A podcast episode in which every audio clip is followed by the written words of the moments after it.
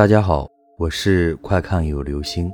今天的故事叫做《暗门》。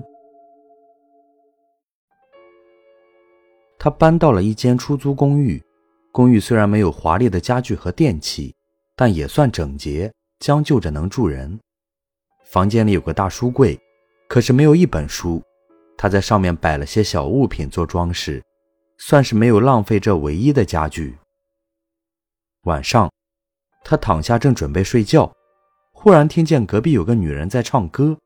女人唱得很柔和，但他还是觉得很大声，心里暗暗抱怨这房间隔音不好。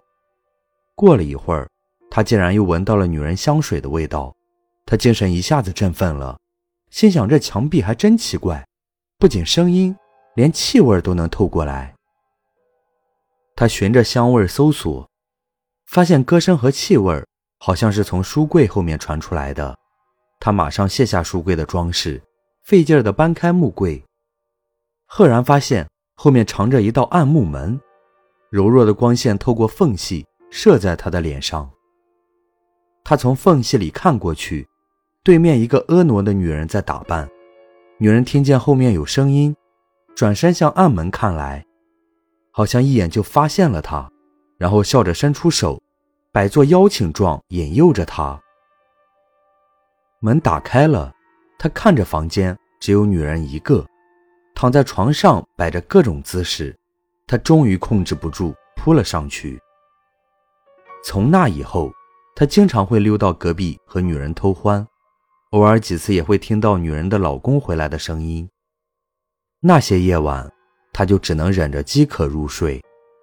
后来有一晚，他喝醉了。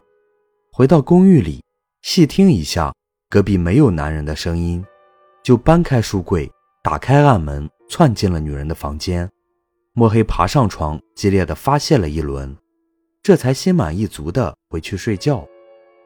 第二天一早，他被走廊上的吵闹声惊醒，走出门一看，外面站满了警察。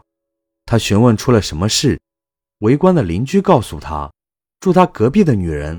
昨天下午被她老公给杀了，她的心顿时起了毛。这时，警察发现了暗门，他上前一看，在靠他房间那一边的门板上用血写着：“你平时也是这样粗暴的对待我老婆的吗？”